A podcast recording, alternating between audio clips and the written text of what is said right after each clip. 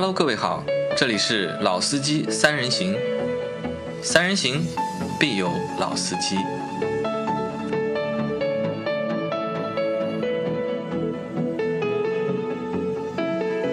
Hello，大家好，欢迎收听《老司机三人行》，我是杨磊。大家好，我周老师。哎，我是任成。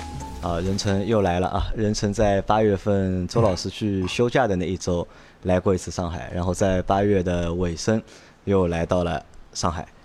任成这次每个月都有这么几天啊，每个月在上海都有这么几天在上海，对吧？那好事啊！就人生这次来上海是做什么？呃，我这回是参加两个新车的发布，一个是今天晚上的这个大众新 CC，大众的新 CC，一个是大大众的新 CC 为什么放在上海发布啊？啊发布会嘛，肯定都是全国各地办嘛。啊，它是全国各地办，对吧？不是，就是这这个它在哪儿办都有可能，不一定长春的车企一定要在长春办，北京的车企在北京办嘛，肯定是他会考虑一些，比如说交通方不方便啊，然后这个场地方不方便，因为你想在北京办活动是很难的嘛，对吧？对，办发布会，首先一个线下活动公司先会去给厂家挑场地，对，就是能挑得中的场地可能就这么几个地方，然后还要看档期，最后你的档期定在什么地方和场地是有很大的因素的。是还有一个是什么？还有一个还有一个是凯迪拉克的 XT 四就叉 T 四，对吧？叉 T 四，对，这也是上明天市发布会也是上市发布。啊，任成讲的今天、明天，因为我们录节目提前啊，其实是周二，就是这周二周三是那个新 CC，周三晚上是那个凯迪拉克的那个叉 T 四，两部车的那个关注度应该都还蛮高的。呃，我觉得就是杨磊之前好像对叉 T 四非常感兴趣，啊，对吧？因为叉 T 四用了一个就是全新的一个内饰的一个设计的一个方式嘛，我觉得那个内饰看着蛮舒服的。对的。然后周老师会那个去带，就是帮人成一个忙，因为人成后面几天比较忙，我会去参加一个那个叉 T 四的一个设计师的访谈。工程师的访谈，那如果有什么干货的话，我回来会跟大家分享。嗯，好，反正呃，我估计你参加的那个活动没有什么干货，因为它不是一个工程师或者设计师的访谈。根据我的这个媒体经验，就是这种工程师和设计师的访谈，通常你跟他聊嗨了，他是什么话都敢给你招呼的。但是这个是一个公关公关口的一个关口的领导，对，所以我觉得他肯定是一个就是说话会很小心的，你不会拿到太多产品的干货。啊，那好吧，那没有干货我可以编出来嘛。啊，在就是上上周任成来的那一周里面啊，就是因为周老师不在嘛，就我看到一条我们节目的评论，他是这么写的，就是难得听到就是任成在周老师不在的节目，但是呢，觉得如果这两个人不在一起的话呢，他们就觉得这个节目没意思了。差点意思，对吧？啊，对，因为如果任成和周老师同时在节目的话，他们有时候会因为有些的这个观点啊或者想法，我们会互怼，吧？对互会相互争执一下，会杠一下，会呛一下。啊，但如果只剩任成一个的话，就是这是他们觉得没劲嘛，对吧？嗯这是一条评论，还有一条评论是这样的，还有一条评论说，任成如果单独上节目的话，那基本上这期节目。就是就是人成的了脱口秀，对吧？啊，对，因为那天是他还特地写了一句话，是老倪说了一句话嘛，老倪说好了吧，该我说了啊现在可以轮到我了吧？啊 其实人成还是一个就是非常就是愿意和大家去分享，也愿意去多说的一位小伙伴。啊，那今天人成来呢，主要是给周老师提建议的，因为之前我在群里面啊也说了，因为我运气比较好，又拍到了一块上海牌照，对吧？就是我我很认同一个网友说的，就是上海牌照是属于技术加运气，就两者都必不可必不可缺的一个东西才能拍到的。那拍到这个牌照以后呢，就是也陷入的一个比较幸福的烦恼之中，就是家里面可能还买一辆车嘛，第二辆车，因为之前那辆车其实买到现在，我算了一下，一个半月跑了两千多公里了。那各方面其实对宝马的新五系还是很满意的。那么接下来再买辆车呢，预算没那么高了，我是希望差不多在十到十五万之间落地啊，十到十五万之间。然后呢，是一辆相对来说比较个性的，然后车身尺寸小一点，方便停车的车子。那么那天节目出去了以后啊，就立马就群里面啊，就好多小伙伴对吧，就手工计票，就大家开始投票了。那这里我也非常感谢大家能够就是对周老师的这样一件事情非常的上心。那这里先讲一下群里面大家投的票，啊，可能因为我我我我找的聊天记录不一定是最全的，那这边讲第一个是有人选了嘉旅，嘉旅高尔夫的旅行版，就是因为其实我一直讲自己对旅行版很喜欢嘛，那么所以就有一个嘉旅。那嘉旅呢，我觉得是这样，旅行版我是喜欢的，但是问题是第一个这个车的本身的价格差不多就是如果买下来的话，就要会超过十五万。就差不多十五万肯定是必不可少的。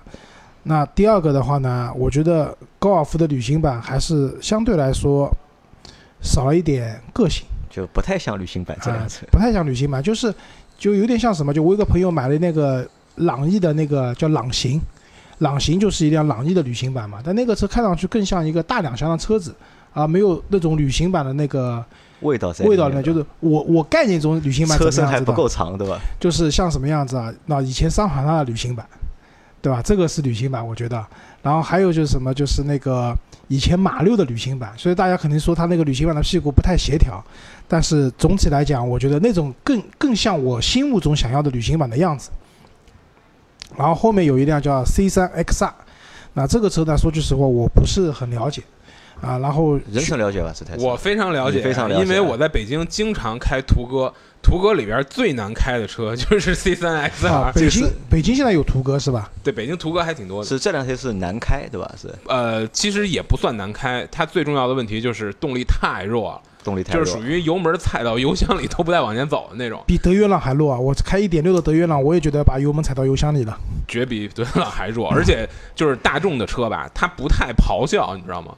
就是它虽然嗯动力也弱，但它没有那种发动机特别咆哮那感觉。那个车是又咆哮又弱对，是这样的。啊，好吧。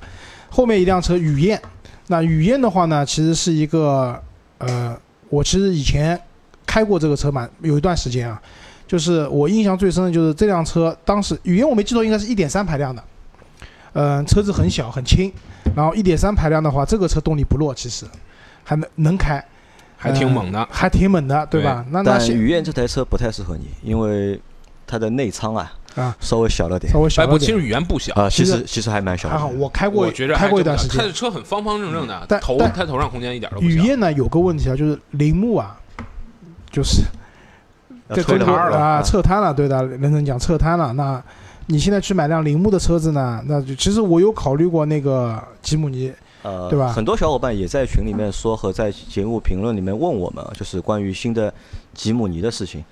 其实这个新的吉姆尼对我们来说，我们觉得这台车不错，从就是它的外观也好，内饰的就是改进好，就是不错，就更像一台就是适合城市或者是生活使用的一台小的 SUV 更好玩了。啊，更好玩了，啊对吧？但问题也更霸气了。但问题是什么？问题是首先是这台车是国内不会引进。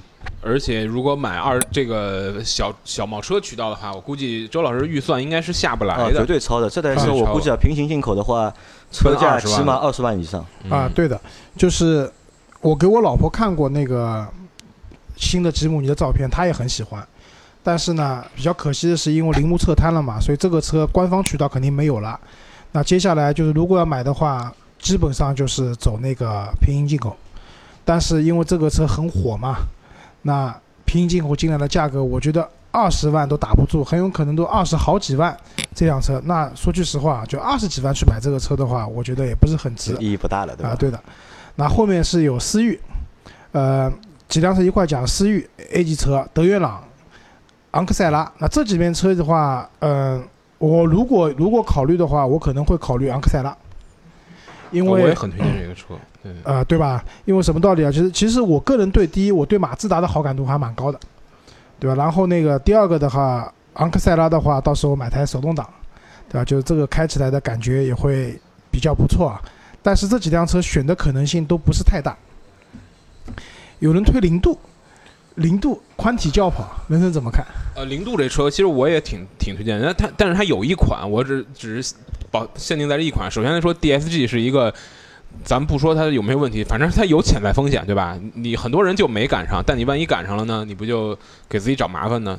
所以零度有一款我还蛮推荐的，在北京我之前啊是零度的 GTI，不是 GTS，GT 是零度的 1.5T，呃，1.4T 有一个150马力高功率的手动版，它相当于是高功率手动低配或者中低配，很便宜。我当时在北京问过啊，十四万不到，我觉得还挺值的。啊，刚才你说那朗克赛拉有个毛病二点零没手动，啊，对的，你要买手动只能买1.5一一点五的那个，一点八的1.8的那个。就是以前的马三是有二点零手动的，对，现在这个朗克赛拉就没有了。2.0没手动，而且呢，你要买二点零的十五万也拿不下来。也拿不下来，对吧？啊，对，好，那但是个人啊，觉得我对零度不是很感冒，主要原因是什么呢？就是当初的宣传太恶心，就是什么宽体轿跑啊什么，我对这种东西不是很喜欢。其实车还蛮好看的，我觉得这台车。车开起来也不错，说实话，车开起来也不错，只要它不坏啊，咱只要只要它不坏，车开着绝对没毛病。呃，其实你说现在买辆车，你说买回来就真的会坏的车也不是很多吧？我觉得不是不非常少，不是很多的问题。啊。好，接下来就是高尔夫，就是大家投票投的很多啊。我这里边看到有个版本是五票高尔夫，那高尔夫我只对一款车感兴趣，就是它的 GTI 版本。啊那 GTR 版本呢，一个是大部分的经销商那边都没有车，连展车都没有，看不到。那第二个呢，就是预算超的有点厉害了，因为 GTR 版本全部弄好落地的话，估计奔着二十五万去了，那可能超我的预算十万块钱，这有点难啊。呃，还有卡罗拉，那卡罗拉呢，之前我跟杨磊去看过那个卡罗拉的双擎了，我们也试驾了就是双擎你，任成开过吗？卡罗拉的开过开过，你你怎么感觉这个车子？呃，我觉得卡罗拉是个好车，但不是很适合你这个需求，就是因为你想要一好玩的车，呃，有意思的葛的车，北京话讲，这哎车太、太混动也。是好玩的一个点。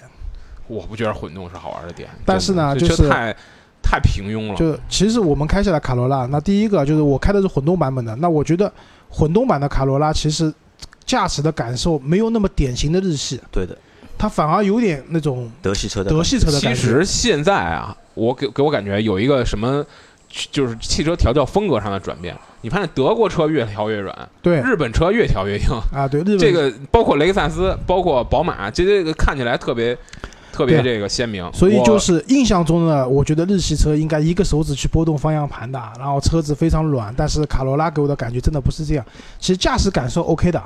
然后其实预算方面，它又出了一个新款的那个就是混动的那个就增配的版本，就是算下来差不多比十五万略贵一点，其实也能接受。但这辆车唯一不能接受的什么？就是内饰啊，就太老了。太老气了。就太土了，就是实在是接受不了这样的一个内而且就是饰风格丰。田，我们去看了，就是丰田全系的车，就是它的这个内饰啊，就是我感觉就是真的是有一种十年前的这种感觉。而且但奇怪的是什么？奇怪的是车的外观其实都很都很现代，对吧？都很运动，很凶悍的、哎都很好看对吧？但内饰的话和外饰完全不成正对比。我后来不死心啊，我又去对比了那个雷凌，就是广汽丰田的，对吧？雷凌，那个雷凌这个车的内饰呢，比卡罗拉啊就是略微的新潮了一点点，但真的是一点点，所以本质上也没有区别。哎，对了，任成，雷凌这个车到底是中国特供车还是全球都有的？雷凌不就卡罗拉吗？对，这个车这这有什么可特供？这这俩车一样的呀。雷凌就是是雷凌是在美国版的基础上引进进来的。嗯，美国版的我觉那个着基本上现在日系在中国真正卖的所有车，都可以你认为它是中国特供车，因为它在这种开发的过程中都是非常参照照顾中国消费者使用需求的。啊，所以给我感觉就是，上次咱们聊 T-Roc 不就是吗？就是你你开惯了，或者说你接触多了像什么日产、丰田这些深度考虑了中国消费者喜好的车之后，你再开 T-Roc，你就觉得在这这个车对你很怠慢，呃，USB 口也不够多，呃，这个内饰也不够软，那个包的材料都是塑料的，然后这个就是储物空间好像也没有那么去这个精妙的去去这种雕琢，所以我觉得你说现在日系车大部分都是中国特供，马嗯马自达可能算个例外。马自达例外，所以嗯马自达活得不好呀。对对吧其实以前我们讲中国特供车，可能厂家会觉得不太好听啊，但现在一辆车你说它中国特供版的，其实没什么问题的。现在厂家，我记得我刚参加工作的时候，厂家喜欢用的宣传词调是我们原汁原味儿。啊，你现在是不能讲原汁原味儿，你现在所有的车想要卖得好，必须是本地化开发，啊，对的不管是你看那些卖得好的车都是本地化开发的。啊，对。那这样就是我再解释一下，就卡罗拉，就是一汽丰田的卡罗拉是基于他们的日版、欧洲版，就是比较普遍我们看到的卡罗拉这个版本去进行一个本地化的呃改造的。那雷凌的话是基于美版的卡罗拉进行了一个升级改造，所以这两部车人成讲的没错，本质上都是卡罗拉，只不过是在不同地区引进进来的。嗯、卡罗拉完了以后，后面还有人推名爵六。那名爵六呢？我觉得是这样，等它那个百公里加速六秒那辆车出来吧，我可能会考虑一下。就就其他车手动的那台的吧？啊，就那辆原厂能跑到百公里加速六秒的车子，能跑到的话，我觉得我会考虑一下。啊，还有最后一辆车啊，轩逸，是是地总讲了对吧？如果我买轩逸的话，他怎么样？不是裸奔，他说他倒立去上班嗯，对吧？那群里面的小伙伴就是大家听到的话，你们看看是不是众筹一下啊？众筹一下周老师买一辆轩逸，好吧？我哪怕开三个月卖掉，让地总倒立上班三个月，到时候让他给我们直播。嗯、这些是群里面大家投票的。那我再讲一下，最近我又去看过哪些车。那首当其冲的，说到好玩又要小的话，这个车子 Smart smart 啊，啊，杨磊曾经有过一辆我买过台 smart，阿 Q 也买，短暂的拥有过一段时间 smart，啊，对的。然后他们的 Smart 有个特点，杨磊的呢是一点零 T 的，阿 Q 那辆车当时短暂拥有的车呢是零点九 T 的啊，啊。但是我看的话呢，我去试驾了一点零现在的一点零配六档那个双离合的版本。那说句实话，我我去的时候就是已经做好了心理准备，这个车动力会很弱，对而且我开的试驾车是一辆 Four Four，就是四人座的。坐了三个人对吧？啊、以前做了我，坐了销售，还坐了我老婆。那我这个人体重也比较大嘛，但当时开下来还真的还可以，就一点零的这个版本的动力还可以。但是我觉着啊，就是不知道上海途歌多不多，我觉着就是所有途歌选选用的车，简直可以说是垃圾车型预警，完完全全都机不值得买？大集锦对吧？对，垃圾车型大集锦，从这个 Smart 到 C 三 x R，到这个吉普自由侠，啊、再往上贵一点的还不算太烂，再往上贵不是有雷诺的科雷嘉，这个我觉得也可以是周老师预算范围内一个比较个性的车，进口的啊，长得也很好看，但科真是雷嘉不是垃圾。科雷嘉不是东风雷诺国产的吗？不是小最小的雷诺最小的那个 SUV，它不是对啊，国产的。科雷嘉、科雷傲嘛，现在都国产的呀。科科雷嘉没有啊是吧啊，就途哥，途哥是这样，上海有段时间很短暂的有过一段宣传，然后我在路上也有看到有途哥的车子，就是号称什么停车是免费的啊，怎么样？我也办过一张卡，啊我当时找到过车。我当时那个申请了，后来但是没有舍得付押金，所以我也没用我过。我我我更正一下，不是克雷嘉，我说错了，卡宾啊，对啊，卡卡宾克、雷嘉是国产的，对吧？？我记得没错，东风雷诺出的。呃，哎，就是人成这么一讲呢，就是因为我之前讲 smart 阿 Q 啊、杨磊啊都觉得这车蛮好的，然后到人成这边就变成一个垃圾车的预警了。你觉得这个车不好在什么地方呢？就是首先是你你可能在 4S 店开到的车，包括杨磊和这个阿 Q 之前开的车，我觉着可能我不知道杨磊用的时间长不长啊。这个车可能车况一直处在一个比较好的状态，或者说是一个比较新的情况我那。辆车开了两年不到吧，开了。如果你开一下途歌运营车辆里边的 Smart，你就会发现，我天儿，这些车当它车况不是那么理想的时候，表现出来的那个状态，简直是让你非常崩溃的。啊、基本上很多人，因为我体重也比较大，北京的那个 Smart 大部分是 Four Two。有一次我和我一个这个体重差不多的哥们儿，啊，就是开这个车到什么程度？他双离合的，挂倒档上一小坡，然后我们俩坐。如果你是轻轻斗油门，就是轻轻点一点点油门让它上的话，立马熄火，就到这个程度。而且它那个发动机在你点火的时候抖的是非常厉害的，就点火的一瞬间，你感觉就很随时有可能从发动机舱里弹出来，然后崩你一脸那个螺丝什么什么皮带什么这种东西。那我觉得任成这个说的稍微有点点，就是稍微有点夸张。如果你在北京，下回你去北京，我给你开一台途歌的 Smart，你你绝对会认同我的说法。那我觉得有可能的。为什么？就我去试驾那辆 Four Four 的时候啊，就是现在的，就我们知道以前是 AMT 版本的，AMT 版本有个大的问题是什么呢？就是换挡顿挫感，就是非常强烈，而且那个车子没有怠速的，就倒车什么都踩着油门倒。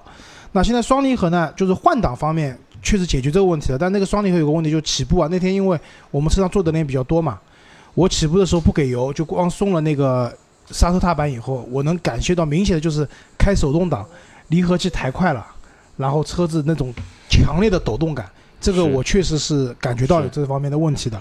那可能还是因为，所以阿 Q 和阿 Q 建议我一定要买 0.9T 的，他说动力会强一点其实我觉得你忽略了两台我挺想推荐的车。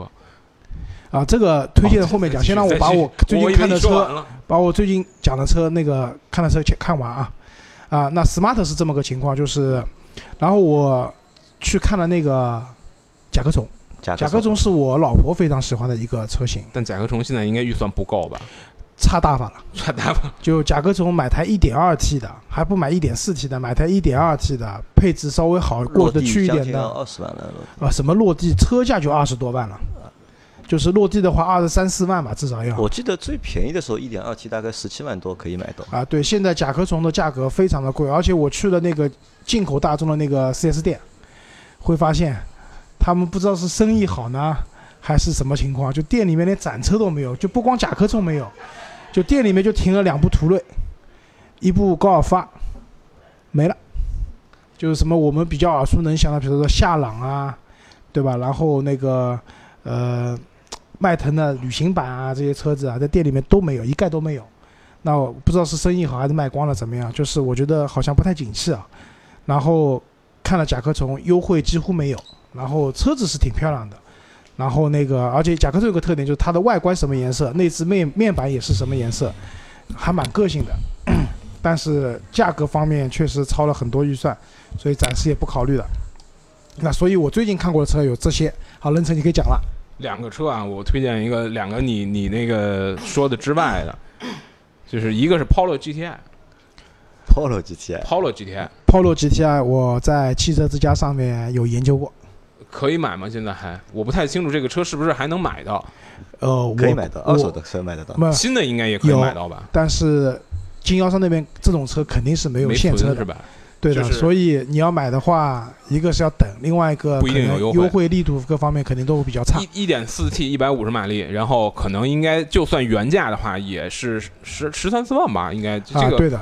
战虎式轮毂对吧？对对对，GTI 的方向盘，呃，好像它没有战虎式轮毂，它就唯一唯唯一稍微就是遗憾点，它那个轮毂特别小，我就记着，当时我试过那个车，小尺寸的战虎式轮毂。对对对对对，反正轮轮子让你感觉稍微小了点，要是轮子再大一点，这车还是很不错的嘞。还有一台车，这个马自达的 CX 三，我已经约了一个试驾车，我回北京我去做那个试车，我觉得那个很很值得考虑，纯进口的。十五万之十五万以下，反正车价肯定够了，但我不知道优惠状况啊。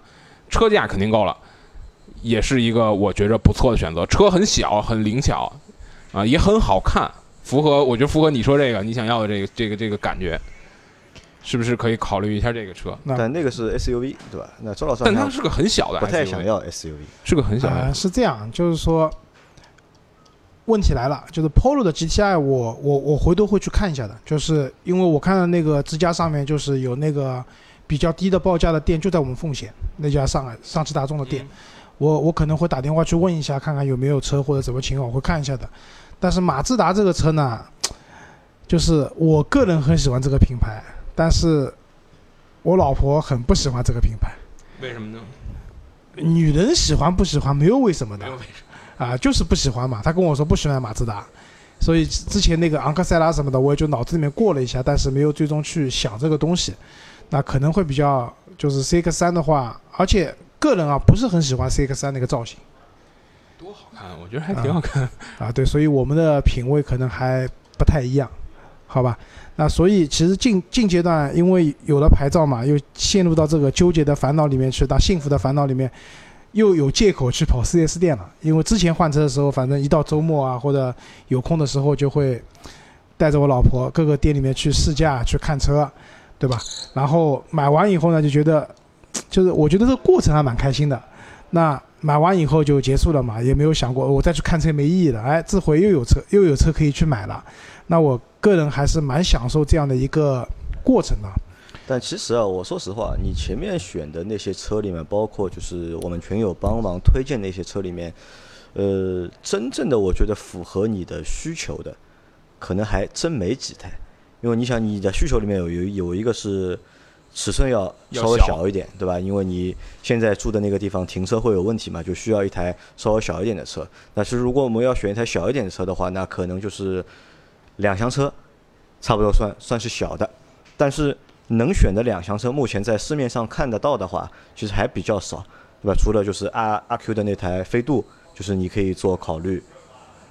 昂克赛拉，你也可能也可以做考虑，但昂克赛拉你老婆不喜欢马自达嘛，那基本上你也不会选马自达。而那些紧凑型那些轿车的话，不管是卡罗拉也好，或者是那个思域也好，其实因为你现在已经有一台五系的五三零了，已经。对吧？那可能如果再去买一台就是紧凑型轿车，我觉得意义也不是很大。啊，对，反而我看下来，就是包括就是任成前面说的那个 GTI，就是那个 Polo 的 GTI。其实 Polo 那个 GTI，我觉得无非也就是小一点，可能因为它有一百五十匹马力，但你对马力，我觉得这台车，我觉得你对马力是没有什么太大需求的。对，如果你真的要马力的话，那你可以去开你那台宝马的五三零嘛。呃，也不能这样讲。如果说在预算范围内有大一点的马力，总是好的嘛。那这个可能是什么？这个可能是我们在上一周的时候，我们去讨论的那些车，就是可以买的车。但是在我们录节目之前，因为任成说了一句话嘛，就是一下子好像又帮我们就是打开了了新世界对，开了一个脑洞。任成说为什么不去选一台二手车，对吧？对任任成，就是我问你啊，就是如果我们选二手车的话，就是十五万之内的预算，我如果要选最高规格的话，我可以选到什么规格？这几乎什么规格都能选吧，七系 S 级这都能随选对吧只要你只要能接受它足够老，就我们可以买一台十五年之前的，或者是二十年的对对对对对，七系或者 S 据。我的了解，像 W 二二零那一代的 S 级，即便是 S 六百，我不知道这个上海的情况会不会就是差异很大。在北京的话，你买一个车况好一点的，十万块钱也差不离下来了。但但牌照情况我不我不太知不太了解上海这个上牌或者什么的会不会有问题，因为在北京，呃，一度出现这种很很麻烦的事情，就是你的车是没办法没办法。就是过户啊、会很会很麻烦，或者说谁都不愿意去接这东西是因。为排放的问题还是对就这东西变成一个烫手的山芋嘛，谁都不愿意这东西最后烂在自己手里，因为你当你只能卖外地了，这个车就卖不上价了，所以一大批这种其实看起来很好的车啊，最后压的价钱就真的是白菜价。所以就是如果你要买二手车，而且而且按我理解周老师这意思，但这车不会常开，啊，对的，对吧？不会天天开，就是说万一这车有点什么毛病坏了，或或者怎么着，它也不会给你造成太大的麻烦。所以我真觉着不妨是找一个比较有意思的、比较葛的，或者说这个是当年 Dream Car 的那种二手车，可以可以搞一搞啊。讲 Dream Car，先讲一辆那个周老师在读大学的时候的一辆 Dream Car，桑塔纳，桑塔纳的，而且还是普桑，没有什么两千、三千没有的，就是普桑。就那时候为什么？就是我大学在上海的杨浦区，就上海的东北面，我家住在奉贤，奉贤是上海的西南面，对吧？可能没有金山那么远，但是 我从学校单程回家，快的话两个半小时，通常要三个小时。然后那个时候呢，也当然那个时候也不流行什么开车去读大学，没有这种事情的。学校里面少，我们学校里面没有，我们学校只有老师会有人开车来。但好处是什么呢？那个时候你要真开车到学校了呢，学校门口警卫也不管，然后车子学校里面好多地方都能停。那么 在这样的情况下，我当时心里面想，我要是有辆车，而且有辆桑塔纳 就好了，对，我可以开着车去读书。那么这其实一直都是我，哪怕我最早买第一辆车的时候，当时我也想买普桑的，但那个时候普桑买不起。太贵了。那个时候好像啊还要将近十四万了吧？要啊，没有没有，我我当时买这辆车，我买第一台车的时候，那个时候的普桑大概七八万、八九万哦，七八万八九万就能买了。但问题来了，就当时我的预算真的很紧很紧，我第一辆车落地是七万五，就车价是六万块钱，所以真的多这两万块钱真的没有，所以当时也就放弃了嘛。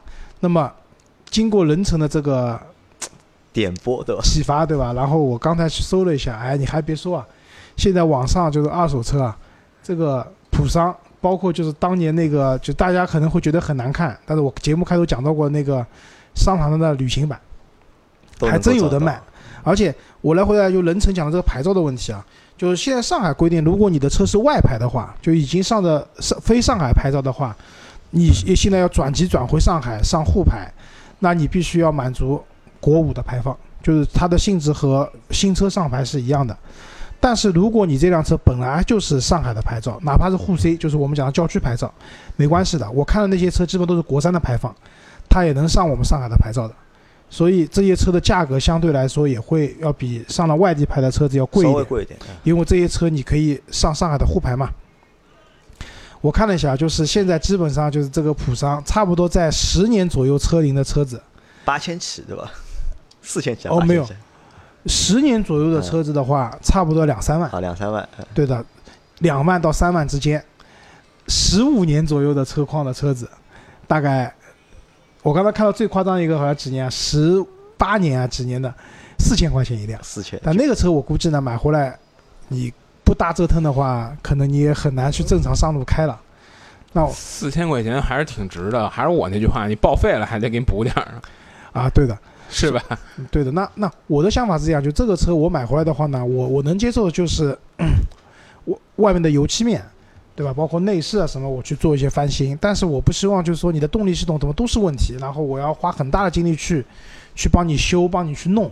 那这个可能就是超过我的预期了。因为就像人讲，这个车我也不会开很长时间的，只是想圆一下当年的梦想嘛。那这个车我觉得会是一个选择。那么在联系二手车商的时候呢，又多出来一个选择，就是当年的高尔夫四代。就是我不知道大家对那个以前的高尔夫四代还有没有影响？因为第一批引入中国的那个高尔夫啊，就是国产的，就是那个一汽大众国产的车子，应该就是高尔夫四代。然后中间五代没有引进，然后后来进来的就是六代，然后现在又什么七代、七代半，所以四代可以说是，嗯、很多人对高尔夫的一个情节的一个梦想的开始吧。我记得很清楚，我大学刚毕业的时候开始工作，我那个时候有个师哥在上海那个《东方体育日报》里面做编辑，混得还不错。他当时要结婚了，买了一辆天蓝色的，就是给我们看的那个二手车的颜色一样的，四代的高尔夫1.6手动挡，啊，1.6自动挡。就当时他觉得就是这就是他的 dream car 了。那因为我倒是因为我可能年龄没他大，我对高尔夫倒没有太多的情节。但是我第一次坐他车的时候，我觉得，因为当时我开派利奥嘛，哇，我觉得这个配置车配置好高啊，还能显示油耗。我的车什么都没有的，那其实对这个车还是蛮有好感的。那如果说现在选二手车的话，这个车差不多，嗯、也要差不多八年到十年的车龄了。这个车现在差不多四万块钱可以买，这是我现在可能想到的，就是二手车我可能会去考虑的两个方向。那我觉得，如果选二手车的话，那可能就是我们要再换一个逻辑啊，就是因为周老师本来的预算是十五万以内嘛，那我们可能选的车都是接近他这个预算的这个极限的。如果选二手车，我们应该反过来，我们往便宜的选，对就是我的去买一台预算极限是五万，现在如果去买真的买一台什么十万或者十二三万的二手，我觉得意义也不大，反而呢可以就是反过来走，对吧？我们选一台三万的或者四万的、五万的车，去找在这个里面去找一台比较有意思的。就是五万，五万不是落地，五万还要包括了这辆车后期的维修和一些翻新的工作，对吧？差不多这样的话呢，我觉得这个车开一段时间，哪怕卖掉不值钱，那也亏不了多少，也是可以接受的。那任成有什么推荐吗？如果我们要选一台便宜的二手车，我觉得二手车选择范围真太大了。你你说便宜得多便宜？三四万块钱。五万以内吧，我之前在北京差点买了一个二手车，是一台标致六零七，这个是对，这个是因为我很喜欢法系车嘛，这个是我我的 dream car 之一，标价是两万八，后来我砍到两万二，在我正在琢磨，因为因为那个车它要求是过户的，我在北京，因为那个车太老了，那标致六零七那个车已经三十多万公里，我觉得那个车日常开肯定是不行，所以我不能把我自己车卖掉换它，我得给它再弄一块牌照。我正在研究怎么去给它落外地牌的时候，那边人跟我说已经被人卖了，你别琢磨了。啊、我觉得像这种车，周老师是不是可以开发开发？应该有不少。我之前还在北京看到过，但这个可能是三四年之前了。我我也是特别特别心动，但是那台车当时车的内饰情况比较差，我觉得这翻修起来太麻烦，就放弃了。雷诺的威赛蒂，也是雷诺的呃，雷诺在相当于日产西马那个平台上，呃日产的的这个天籁公爵吧，就是说这个平台上来做的一个也是三点零 V 六的一个总统座驾，当时也是法国的总统车，非常有个性的一个车，就是它把一个定位接近于五系的一个车给做成了，生生做成了一两厢车，所以你可以想想是一个大的个两厢车，对，非常非常有个性的，就是像这种车款，我觉得周老师你是不是可以可以再仔细琢磨琢磨？就是这种车款呢，只能讲什么？就是回头啊去逛逛二手车市场，可遇而不可求。对，因为要满足几个条件啊，就第一个我能上沪牌，因为很多车子确实，如果你的啊，这个这很人成说的都都是基本上上不了啊。上不了。但你说那个桑塔纳应该也上不了沪牌了因为我找了桑塔纳，它原来是沪牌，哦，所以现在在上沪牌，它对国三的排放明白没有要求，因为它不涉及排放了，就是哦可以上。上海可能比北京这方面要稍微松一点。所以这是个就是二手车呢，我觉得还是一个可遇而不不可求的一个这样的一个买车的过程，因为可能你去二手市场看到一辆你中意的车子，然后各方面条件都满足，价格合适，那就拿下了。你脑子里面想的很多车型，你未必不一定有的不一定有的，对的。那所以接下来我可能会把我的看车的这个方向啊，要转到二手车。我跟你讲，逛二手车市场那也是其乐无穷。我跟你说，虽然水很深，很有可能你搞不好就被坑。但我觉得你这个两三万块钱、五四万啊，对块钱，，所以我就目标就买学费也不贵，就买这个两三万、三四万的车，被坑完了也就这么多钱学。学费也不贵这个。试错的成本很低。对，这还是你就多想我那句话，报废还给你好几千呢，啊，我上海给不了那么多，我们之前报废过辆车子，给了几百块钱好吧？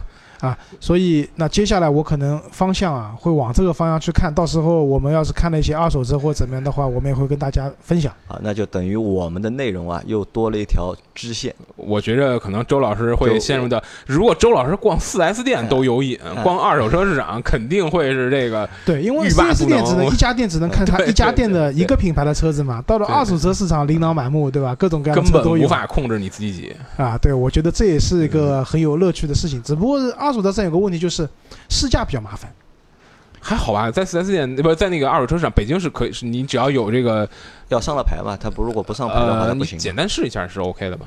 啊，对，只能在而且现在这。个现在这个二手车的平台也比也比较多嘛，对吧？之前啊咱不是还做过卖车用什么平台？你用你用来卖车的平台，你现在都可以用来买车，呃，说句实话，就是那些都不太可信？